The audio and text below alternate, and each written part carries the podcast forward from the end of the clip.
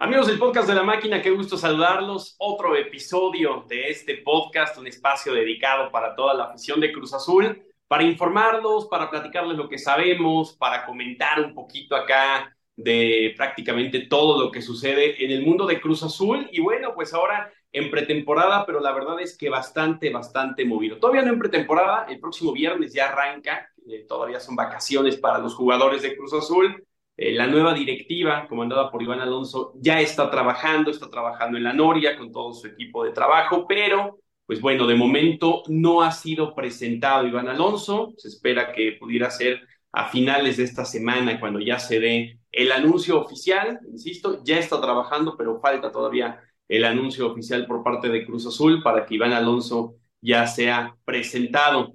Se hablan muchas cosas en cuanto a altas, en cuanto a bajas. Aquí en el podcast les voy a estar diciendo qué es verdadero, qué es falso, quién sí está cerca, quién podría salir y muchas, muchas cosas más. Pero bueno, arrancamos comentando precisamente sobre este tema, sobre la nueva directiva. Eh, este es el podcast, el primer podcast que tenemos desde que ya está trabajando oficialmente en la Noria. Iván Alonso con su equipo de trabajo ya se ha dado a conocer desde Uruguay algunos nombres ¿no? que, que han llegado, gente que ha estado en selección uruguaya, eh, Vicente Sánchez, que como lo hemos comentado anteriormente, viene con Iván Alonso aquí a trabajar también en las categorías juveniles. Así es que, ¿qué les parece, compañeros? Tito, Paco, el hecho de que Iván pues ya está trabajando en la Noria, todavía no es presentado, pero pues el viernes se estará ya eh, presentando con los jugadores. Reportan todos los jugadores, absolutamente los mismos que acabaron el torneo anterior, son los que reportan este viernes en la Noria y ya Iván Alonso ahí se estará presentando con todos los jugadores. Arranco contigo, Tito, ¿cómo estás? ¿Cómo estás, Adrián? Paco, gran abrazo para todos. Eh, a ver, si te entendí bien, Adrián. Está trabajando ya, pero no lo han presentado todavía. O sea, ya tiene su oficina en la Noria, ya está trabajando, está operando. Pero, por ejemplo, el tipo camina en la Noria, se encuentra a, diferentes personas y, y, ya lo, digamos, lo califican, lo asocian como el nuevo director deportivo. No, no debería de ser al revés el cuento, primero presentarlo y después este, instalarlo, como quien dice, en, en su despacho. Bueno, a fin de cuentas no es tan relevante, simplemente es eh, el orden de los factores. Pero por lo menos dentro de lo que me cuentas, qué bueno que se está trabajando eh, yo decía el otro día que mm, espero que ya estén trabajando, que, no se pierda este tiempo en lo que llega Martín Anselmi, tengo entendido que está todavía con el Independiente del Valle, eh, que se esté trabajando en el tema de los refuerzos, ¿no? Habrá temas secundarios que seguramente serán tantito menos relevantes que el primer equipo, pero que por lo menos se esté trabajando se esté ya, eh, no sé, avanzando en, ciertas negociaciones, eh, en, las diferentes posiciones que se vayan a reforzar. Em, y que después eh, también ya lo oficialicen, Adrián, porque desde que arrancó este rumor, llevamos ya, si no estoy mal, un mes largo, ¿no? Un mesecito, ya son cuatro o cinco semanas en donde Iván Alonso ya estaba a nada de ser eh, presentado, de, de, de, haber firmado. De repente se frenó un poquito por, por las declaraciones de Armando Martínez, pero a fin de cuentas todo parece que llegó a buen puerto. No entiendo por qué la tardanza de, la situación. Si ya el tipo firmó, creo que esta semana hubiera sido ideal para presentarlo y para que el tipo eh, empiece a exponer eh, ya sobre la mesa, sobre la prensa, el plan de trabajo, todo lo que viene por delante, por lo menos también para saciar un poquito al aficionado, ¿no? Que está expectante, está ansioso de novedades y, y de momento no pasa nada. Sí, de acuerdo, Tito, ¿no? El hecho de que no se ha presentado. No sé si la intención es presentarlo el viernes, ¿no? El viernes que los jugadores regresan, el viernes que los jugadores reportan presentarlo, ¿no? Anunciar ahí el, eh, oficialmente que arranca la nueva era, ¿no? Con los jugadores regresando de vacaciones, con Iván Alonso como el director deportivo, pero sí también creo que se ha tardado un poco, ¿no? El, anuncio oficial, conociendo lo que ya habíamos dicho, ¿no? Desde la semana pasada, que ya firmó con Cruz Azul, Iván Alonso como el nuevo director deportivo. ¿Cómo estás, Paco? Qué gusto saludarte. Igual, Adrián, Tito, un abrazo a Javier, eh, que no nos pudo acompañar este día. Eh, y a toda la gente, por supuesto. Yo tengo la misma interrogante que Tito, ¿no? ¿Por qué no lo presentan? Eh, yo recuerdo cuando nos informaste que el Conejo Pérez había ido a esta reunión a la bueno, no a la Noria, a las instalaciones o a las oficinas de la Cruz Azul, ¿no? De la cementera ahí en la Ciudad de México, que había salido eh, poco contento, con cara de pocos amigos, en donde ya le habían comunicado que no iba a seguir. Y de ahí al anuncio oficial del Conejo Pérez ya no sigue más con institución. Pasaron yo creo que dos semanas, ¿no? Más o menos, quizás unos diez días. Y, y es eh, la manera en la que se conduce esta directiva. Eh, se tardan mucho, se tardan mucho para todo. Y a mí lo que me, lo que me preocupa más allá de la presentación que es importante del director deportivo es que se tarden igual en los refuerzos, ¿no? Eh, me dicen o parece que desde Monterrey ya tienen firmado o ya tienen apalabrado a Juan Francisco Bruneta, por ejemplo, ¿no? Es lo que en, ah, todavía no está. Entonces, ¿qué, qué sabemos, no? Yo, yo sé que no está firmado ni apalabrado Bruneta con Tigres, ¿eh? Y lo sé porque de buena fuente conozco que hay algunos equipos interesados en Bruneta que, que saben que todavía está la posibilidad con él. Entonces, todavía no hay nada cerrado con Tigres. Y, ¿Y, ¿Y es Cruz Azul uno de los interesados? Cruz Azul es un equipo que está interesado, eh, Tigres está interesado, Monterrey sé que está interesado. América es muy fácil cerrarlo, Adrián. Te lo he dicho, te lo he dicho eh, eh, varias veces. En el este episodio 4. ¿Eh?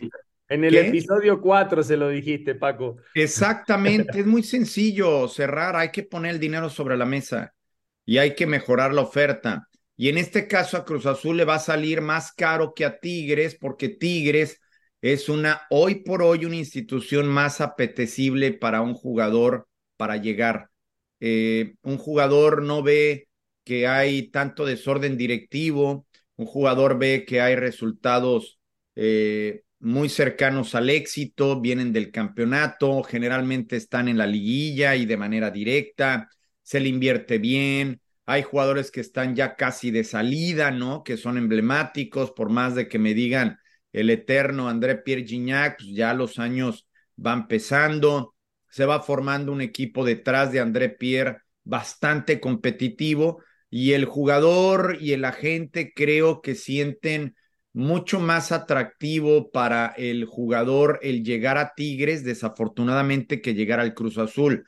Pero esas cosas se solventan con un buen eh, ramalazo de dinero y al Cruz Azul le va a costar. O sea, si quieres a un Broneta, que va a ser un jugador que te va a dar varios años, eh, además es joven, eh, yo pienso que le debes de, de, invertir y me parece por las declaraciones que he escuchado de Juan Francisco, por la manera en la que se acercaron a él en este viaje que él hace en la misma Argentina para trasladarse y estar en aquella cena en Buenos Aires, me parece un buen tipo, o sea, me parece una buena persona no nada más está el jugador, sino hay que ver otras cosas. Entonces, creo que Bruneta cumple con todos los, los requisitos.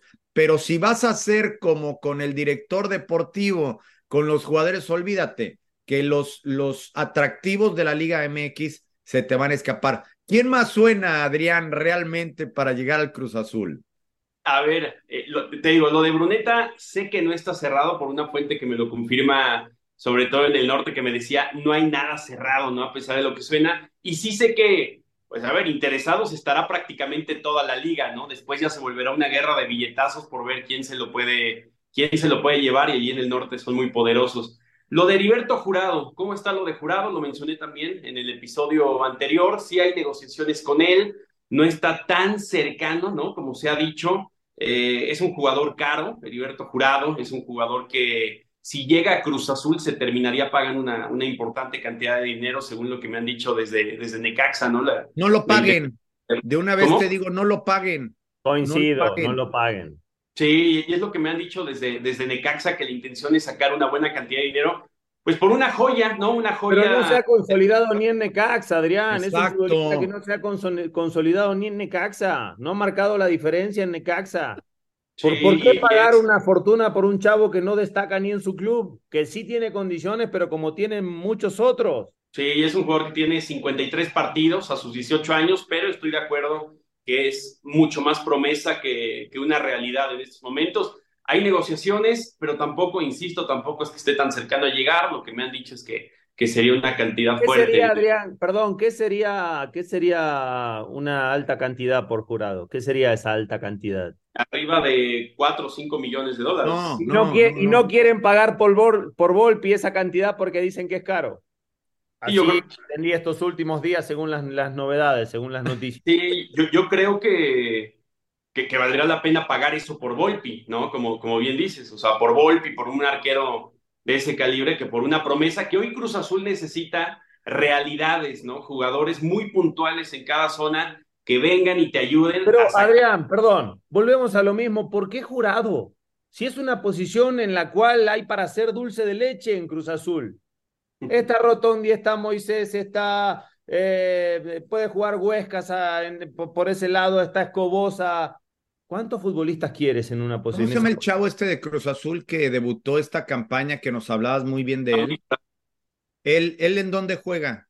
Eh, volante por izquierda.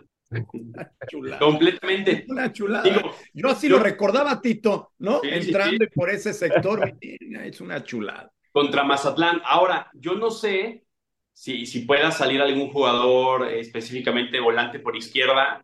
El caso de Moisés, que se ha mencionado que tiene ofertas en Brasil, no sé si Rotondi en algún momento pueda llegar a tener una oferta, pero estoy completamente de acuerdo con ustedes. No creo que sea hoy lo que necesite Cruz Azul, ¿no? Y menos si te salen una buena cantidad de dinero. Eh, continúa el tema de la portería, se ha hablado mucho de Volpi y de Camilo Vargas, están en la lista, yo sé que son jugadores que los ha seguido Cruz Azul, pero hay también en el extranjero guardametas, es también el caso de un defensa central. Eh, hay, posibilidades, como lo habíamos dicho desde la temporada regular, hay posibilidades de que Salcedo pueda salir ¿no? del equipo. Lateral izquierdo sería una zona también a reforzar. Un volante, hay que ver qué sucede con Castaño, que está siendo una de las grandes sorpresas de la eliminatoria ¿no? en Conebol. Hay que ver si no llega una oferta por él.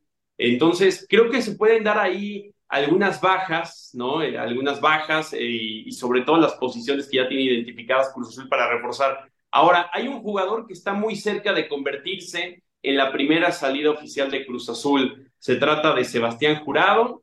Eh, hay negociaciones de nueva cuenta con los Bravos de Juárez. mismo caso, ¿no? Que, que hace un semestre, hace un semestre Juárez lo buscó, Juárez negoció, eh, creo que llegó a tener hasta boleto de avión Sebastián Jurado para irse a Juárez y de último momento el que, el que frena todo es el Tuca Ferretti que dice quiero quedármelo, quiero que se quede Sebastián Jurado, va a jugar conmigo y bueno, termina inclusive arrancando el torneo como titular. Bueno, un semestre después se retoman estas negociaciones y lo que tengo entendido es que ya están adelantadas las negociaciones para que Sebastián Jurado se vaya a los Bravos de Juárez. Talavera está suspendido. No, no recuerdo si uno o dos partidos, así es que de entrada podría inclusive ser titular jurado en Juárez esta primera o segunda fecha. Y bueno, está cerca de ser ya la primera baja oficial de Cruz Azul porque iría a Juárez. Hay que ver qué pasa también con jugadores como Alexis Gutiérrez, como Alonso Escobosa, que muchos dirán a lo mejor no tienen tanta participación, pero son elementos que de repente los volteabas a ver a banca y eran las únicas opciones que se tenían en este torneo. A mí me parece bien lo de Sebastián Jurado. Eh, en Cruz Azul, desafortunadamente, su carrera ya no iba a prosperar. Eh, la presión iba a ser, eh, digamos, muy alta para Sebastián Jurado. Creo que él no la había aguantado. Y pienso que es un portero que pudiera salir, pudiera llegar a salir, me refiero en el estricto sentido de prosperar su carrera, ¿no? De poder levantar su carrera, de regresar en su carrera. Él fue muy susceptible a, a críticas que, que le hicimos, no solamente yo, ¿no? En, en general, la prensa en esta campaña andaba muy dolido, andaba eh, eh, muy golpeado y yo creo que irse a la frontera, a un equipo que no tiene el escaparate, que no tiene los reflectores, con un arquero veterano que además le puede enseñar mucho, como lo es Talavera, aunque ya tuvo a Corona cuánto tiempo ahí, creo que pudiera ser que le, que le sirva jurado, ¿no? Eso por la parte de Sebastián, por la parte del Cruz Azul, sí creo que era un arquero que ya no le iba a dar a la máquina. lo que pueda sacar hoy en día en sus horas más bajas por jurado, creo que va a ser bueno para abonar en lo que va a llegar o en lo que vayan a traer. Yo no estoy tan convencido en que vayan a traer a Volpi, por lo que ya mencionó Tito, como que no muestran esa decisión de ir por Tiago Volpi y de ya tener a Tiago Volpi. Eh, Camilo Vargas creo que está un poquito fuera de, del alcance de, del Cruz Azul, es arquero titular de la Selección Nacional de Colombia y tampoco creo que vaya a costar más barato que Volpi, al contrario, creo que va a ser un arquero más caro que Thiago Volpi o sería un arquero más caro que Thiago Volpi. Y conociendo que este par, eh, Anselmi y Vicente Sánchez, me dijiste que se iba a dedicar aparte, pero no, no, desde México, aparte. a básicas, ¿no, Adrián? Seguramente. Tengo entendido que va a, mí me parece un buen elemento, eh, Vicente Sánchez, lo conozco además, este, personalmente, no, por supuesto, no una relación eh, para nada de, de, de, amistad, pero lo conozco, me parece un buen tipo, me parece un tipo trabajador. Lo que yo he palpado, lo que yo he podido eh, trabajar, no trabajar, sino contactar con él, es de un tipo trabajador, ojalá así sea, pero no se va a encargar de traer jugadores, ¿va? No va a ser una especie de representante ni nada de eso. Bueno, no, no, básicas. ojalá Anselmi, ojalá Iván Alonso tengan a un arquero como varios que han llegado al fútbol mexicano, ¿eh? Varios recientemente. Eh, no me voy a los Andrada, por supuesto, a los a los Patón Guzmán que llegaban ya con cierta estela de selección nacional, porque ellos llegaron ya con, con, con, con un momento. Me refiero a estos jugadores arqueros que, que, que arriban al fútbol mexicano siendo figuras en sus eh, países.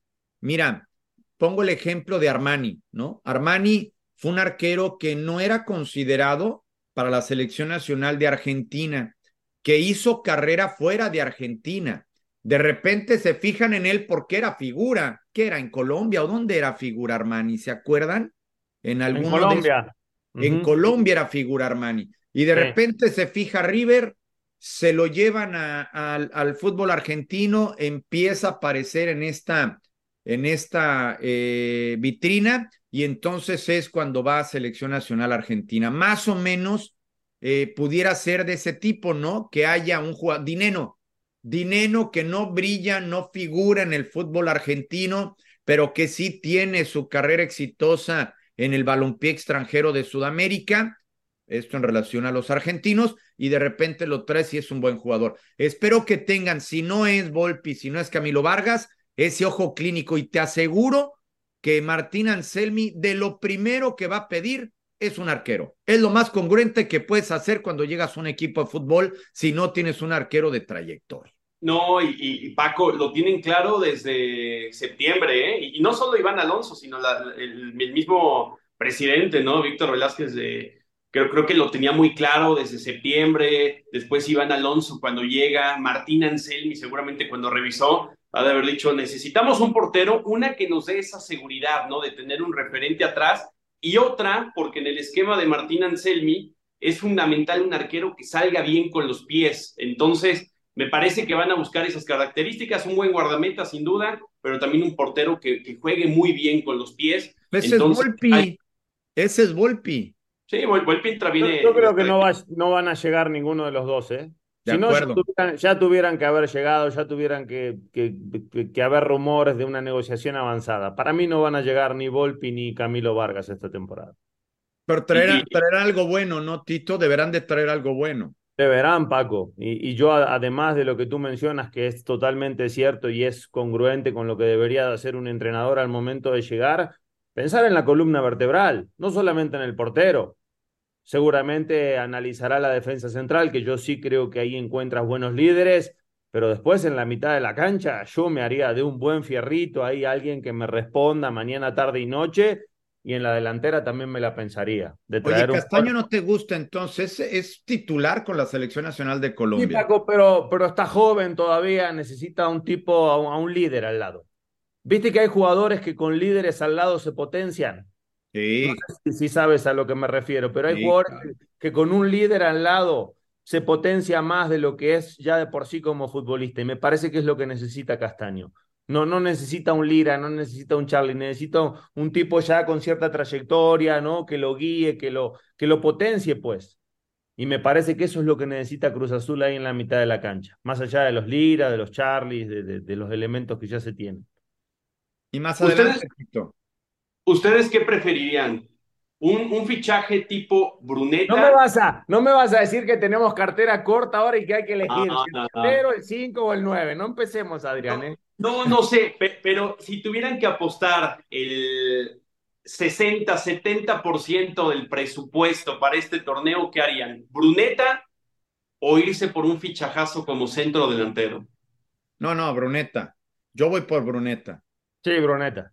Y se la juegan con Sepúlveda y Camino Adelante. eso sí es una u otra, o sea, lo que te dijo Tito, entonces sí es una u otra. ¿Es una u otra? Bueno, es que no, no creo que puedas pagar 13 millones por Con el 30% que me queda del presupuesto, ¿no puedo moverme o cómo me atás de manos ahí? No, no, no. Pero no puedes pagar 13 millones por uno y luego irte a pagar 12 por otro. El City. Pero Sepúlveda. ¿Pero qué tipo de delantero estamos hablando? No, pues un delantero de 10, 11 millones eh, de dólares que fuera un bombazo, prácticamente del costo de Bruneta. O sea, si se, si se tuviera que decidir por uno, ustedes se van por Bruneta sobre Es el mejor jugador de la liga, Adrián. Es el mejor jugador de la liga. Lo venimos diciendo hace cuánto, ¿no? antes de que terminara el torneo. Es más, episodio uno, se pone ir al episodio uno. Quien lo vio, que lo recuerde. Pedimos un portero, pedimos un centro delantero. Episodio número uno. Uno. De ahí surge la apuesta. Conforme no fue dando Charlie, empezaron a surgir nombres. Y el primer nombre que tiramos aquí, los, los Villa, fue Bruneta. Bruneta, ¿eh? antes de que terminara con 11 servicios de gol y 10 goles y 21 participaciones en treinta y tantas y no sé qué, dijimos, no, ¿cuál Diego Valdés? Diego Valdés, bueno, no dijimos cuál, ¿no? Pero si nos traen a Diego Valdés, evidentemente sería bienvenido. Pero, pero no, no, no pusimos otro nombre más que ese. Y me parece que no es que nosotros o no es que Tito tenga el, el, profundo conocimiento, yo tenga el profundo conocimiento, tenemos el conocimiento necesario para darnos cuenta, Tito, de qué le hacía falta al Cruz Azul. Y tú no puedes tener un Sepúlveda productivo si, si de repente, o a Cambindo, si de repente tienes a un medio campo completamente débil, no puedes. No, y, yo le, le, le, le, destaco muchísimo el, semestre que tuvo Sepúlveda, ¿eh? Tuvo su mejor semestre en su carrera. O sea, estamos hablando de que fue una apuesta, porque, no, porque fue una apuesta Sepúlveda, fue, fue una, una apuesta de pánico, le podemos llamar, ¿no? Porque ya estábamos con la soga al cuello y no llegaba nadie, y de repente el único que, que, con, el, con el cual se podía contar, por decir, por las posibilidades que te ofrecía Querétaro de que saliera y por el momento que vivía Ángel en cuanto al arranque del torneo, en lo que hizo en League Cup, pero no dejó de ser una, una apuesta Sepúlveda y respondió con creces, aunado a lo que hizo Antuna por banda derecha y después no tenemos mucho más para rescatar. Lo de Dita, por supuesto, la adaptación rápida al fútbol mexicano, eh, pero, pero después, rescatar, rescatar realmente del torneo, eh, no, no hay mucho, no hay mucho. Y es ahí donde dices, bueno, hay, hay, hay un presupuesto o el grueso del presupuesto, ¿en dónde se gasta? Bueno, mínimamente Sepúlveda se ganó la posibilidad de tener otra oportunidad, a ver si repite lo que hizo este torneo. Pero hay otras posiciones en las cuales hay que invertirle, Adrián, hay que invertirle si queremos realmente competirles al América, a Rayados, a, Tigres. ¿Qué hacen ellos? Le viven invirtiendo y cada semestre traen jugadores de jerarquía. Mira, cuando le pongan sobre la mesa eh, a Bruneta, su representante, las opciones. ¿Sabes qué, Juan? Tenemos tres opciones. Dos del norte o cuatro opciones. Dos del norte y dos de la capital. Y Bruneta pregunte, perfecto, más allá de los nombres o de las cifras, ¿cuáles son los proyectos? No, pues fíjate que en Tigres traen estos campeonatos, se le apuesta o se le invierte tanto, tanto y tanto dinero cada semestre, se ha traído a jugadores jóvenes, tiene una directiva que lleva trabajando Mauricio Culebro desde hace rato, que además a su vez venía de la directiva de la América, o sea, eh, le, puedes dar ahí cierto, cierto, eh, digamos, currículum. Oye, Monterrey, ¿cuál es el, el, tema de Monterrey? Fíjate que yo no creo que Monterrey vaya a apostar porque ya le invirtieron mucho en este semestre, ¿no? Pero Canales, este Jordi Cortizo, tienes tal, tal, tal, tal, perfecto. El América, pues el América viene solidificando semestre a semestre el equipo más caro del fútbol mexicano, porque a mí que no me vengan que están en el norte, están en el centro del país y ahí es donde más se le ha metido dinero, ¿eh? Quiñones, Álvarez, eh, los que hay, Diego Valdés, eh, Brian Rodríguez, eh, Cabecita Rodríguez, en fin, le va sumando y. si le empiezas a sumar. No, le empieza a sumar y es el que más le ha metido, sin lugar a dudas. Ha tenido salidas, sí, pero sin lugar. Y luego llegas a Cruz Azul y dices, oye, ok, perfecto, le piensan meter dinero. Para este semestre, ¿quién va a llegar además de que yo voy a llegar? No, pues estás tú. Pero hay que convencerlo, Paco. No, no, o sea, sí, pero es que a billetazos, un jugador así, como yo lo he escuchado declarar, difícilmente va a llegar eh, eh, Adrián. Ya llegó. ¿eh? Pero a ver, por ejemplo, yo te pongo el, el ejemplo de Nico Ibáñez, jugadorazo, campeón de goleo, se fue a Tigres a hacer la sombra de Guiñac, a ser suplente por un contrato multianual que difícilmente va a salir de ahí ¿No crees que el jugador también dice, híjole, me voy a Tigres y en eso soy suplente y no juego y me echo cuatro años ahí en la banca? Centro delantero. ¿Puedo en Cruz Azul? Centro delantero, la posición de André, la posición del mejor jugador en los más recientes diez años en el fútbol mexicano. Y uno de los cinco probablemente mejores jugadores en la historia que han llegado al fútbol mexicano por los logros que ha cosechado en tan poco tiempo. Del 2015 para acá, creo que son seis títulos o cinco títulos por ahí, más la CONCACAF, más la final del Mundial de Clubes, más todo lo que ha conseguido, y los títulos de goleo y las anotaciones. Pero si tú te llevas a Bruneta en la posición de Sebastián Córdoba, ¿qué es la posición de Sebastián Córdoba? Ahí va a jugar. O es la posición, no quiero decir de Bigón, porque Bigón juega un poco más atrás, pero eh, ¿de quién más? Eh, de Laines si lo quieres poner por un costado del line. Pues Bruneta va a jugar. Él va a jugar donde lo pongas. Donde lo pongas. Jugará con Quiñones y con Guiñac y con alguien más, ya sea Córdoba, sea Marcelo, sea, como dices, Laines. El América no lo necesita porque tiene a Diego Valdés o Quiñones que se puede retrasar esa zona. O sea, yo no creo que el América ni siquiera entre en la conversación, ¿no?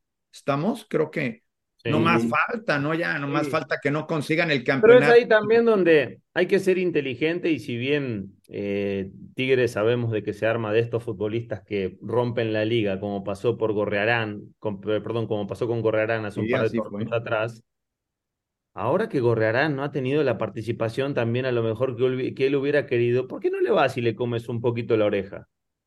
A ver, vamos, estamos armando un proyecto nuevo en Cruz Azul, porque, por ejemplo, ese es un elemento que a mí me gustaría que llegue a Cruz Azul.